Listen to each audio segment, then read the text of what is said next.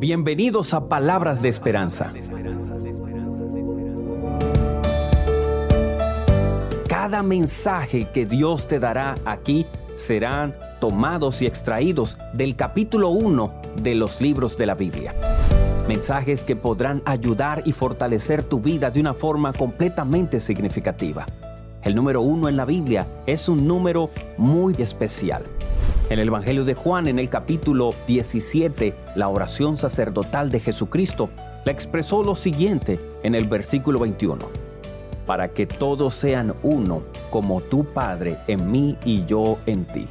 Para que también ellos sean uno en nosotros, para que el mundo crea que tú me enviaste. Bienvenidos. Palabras de Esperanza tiene un mensaje muy especial que con seguridad cambiará completamente tu vida.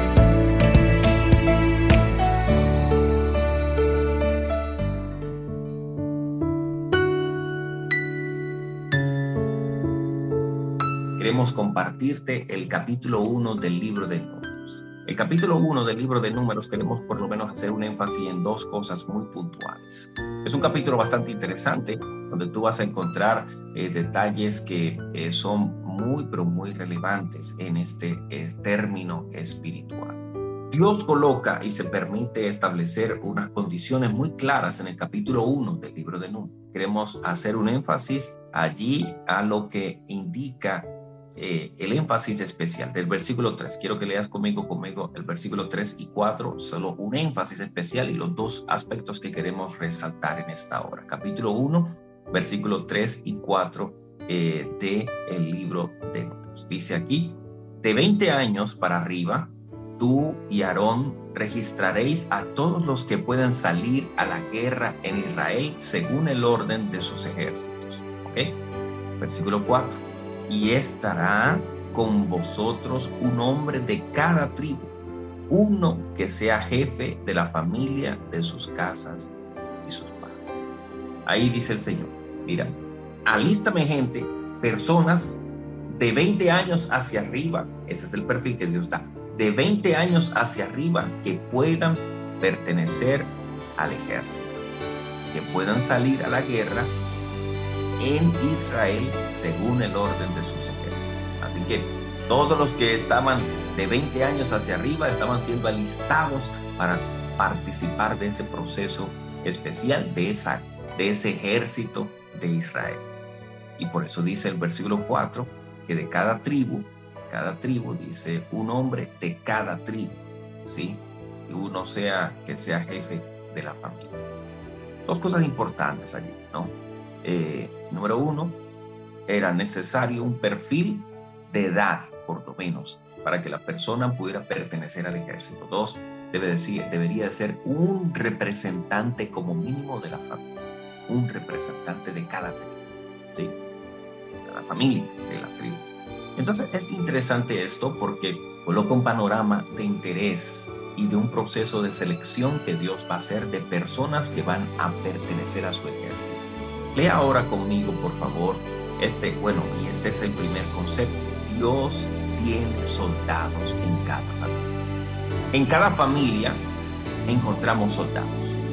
Ahí tú puedes leer que esos cuatro versículos 54 versículos exactamente, y vas a ver que de cada tribu había, eh, un grupo especial. De los hijos de Gad, entonces fueron contados de la tribu de Gad 45.750 descendientes, los hijos descendientes de Judá eh, fueron allí de la tribu de Judá 74.600. Y bueno, y allí de, de Judá, de Efraín, eh, de, cada una de, de las familias de estas tribus de Isaacar, de cada uno de ellos, eh, se fue presentando el grupo de personas que iba a pertenecer al ejército.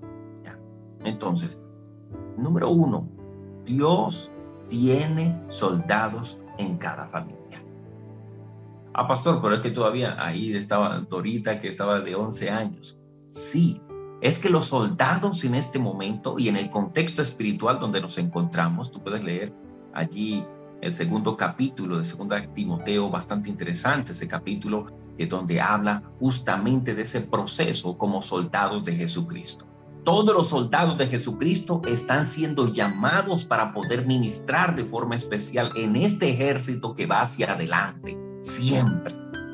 El ejército de Jesucristo no da, no, no da pasos hacia atrás de temor, no porque sabemos que tenemos un general que va enfrente de nosotros, el Espíritu Santo que va direccionando, cambiando los procesos y demás. Pero Dios precisa un soldado de cada familia como mínimo que pueda levantar la antorcha, que pueda decir, ok, aunque mi familia está devastada, aunque mi familia está eh, siendo atribulada, aunque mi familia está pasando por este proceso, por lo menos uno de cada familia que pueda ser ese instrumento de bendición, por lo menos uno de cada familia que pueda decidir orar, uno de cada familia que decida levantarse temprano, uno de cada familia que pueda decidir permanecer fielmente con Jesucristo, por lo menos uno de cada familia que pueda decir, hoy yo llevo las riendas espirituales en el nombre de Jesús. Yo no voy a dejar que mi familia sea tribulada por el enemigo de las almas. No voy a dejar que el enemigo de las almas pueda entrar a mi casa, desbaratar a mis hijos, conducirlos hacia las drogas, hacia las adicciones de la vida y dejar que todo pase así como novedad.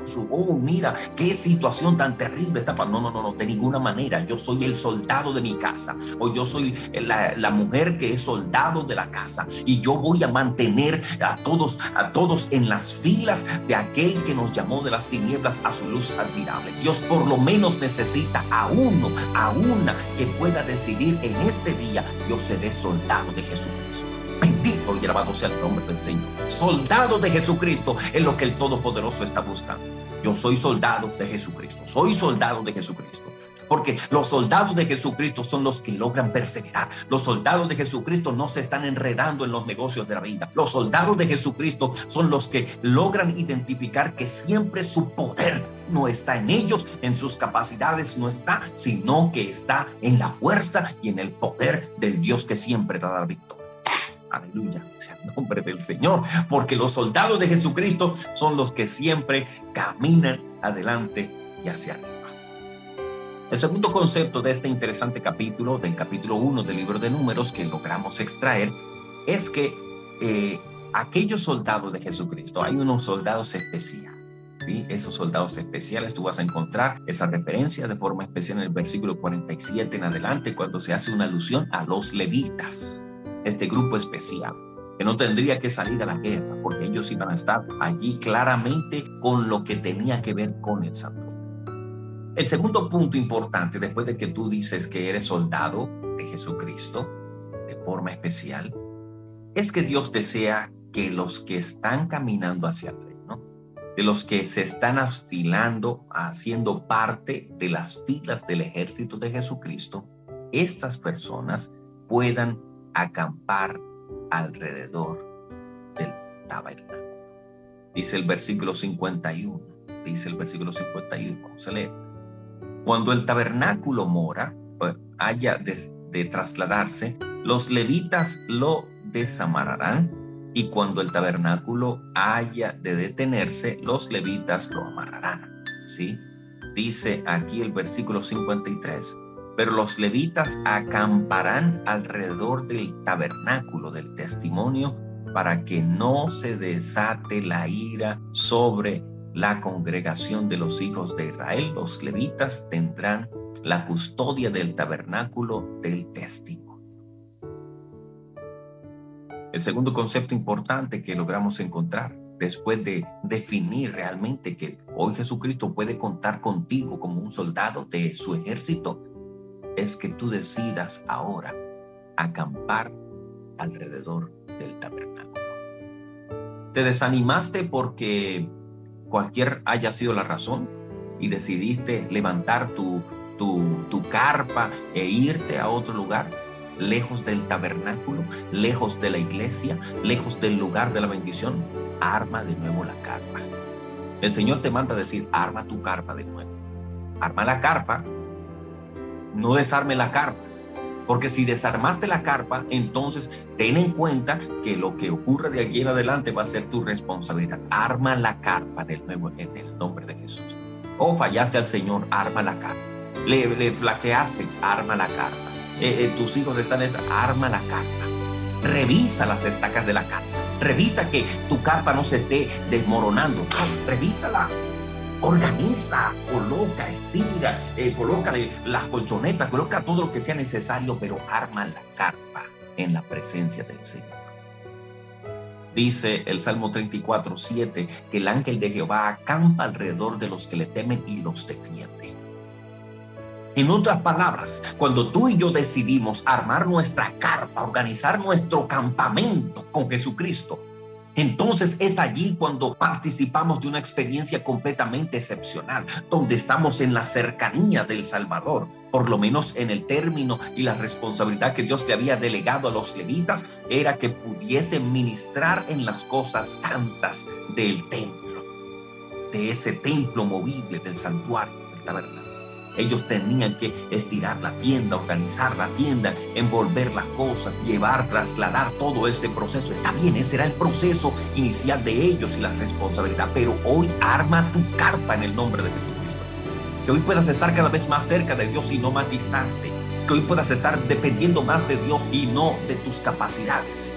Arma la carpa en el nombre de Jesucristo para que tus hijos vean que realmente tu campamento está en, es, es en Jesucristo y no lejos de Él. Arma la carpa de nuevo. Necesitas tener tu campamento completamente organizado, tu carpa completamente organizada, pero en la presencia de Jesucristo. Mi carpa estará en la presencia del Señor. Los dos puntos importantes que eh, eh, el Señor nos colocó para compartir del día de hoy eran estos, justamente. Hoy, como soldado de Jesucristo, arma la carpa y permanece en la presencia del Señor. Arma la carpa, aunque sea que te hayan criticado, aunque estés viendo que el dolor es inclemente, estés viendo que quizás llegó la depresión, que llegó la angustia, que llegó la, la ansiedad a tu vida, que llegó muchos procesos complicados. Arma la carpa en el nombre del Señor y no permitas que ningún viento contrario la pueda derribar, porque hoy la sujetas con el escudo de la fe, siempre creyendo que hay poder en la palabra de Jesucristo. Así que hoy arma tu carpa en la presencia de Jesucristo y decide permanecer en él por la gracia del Salvador.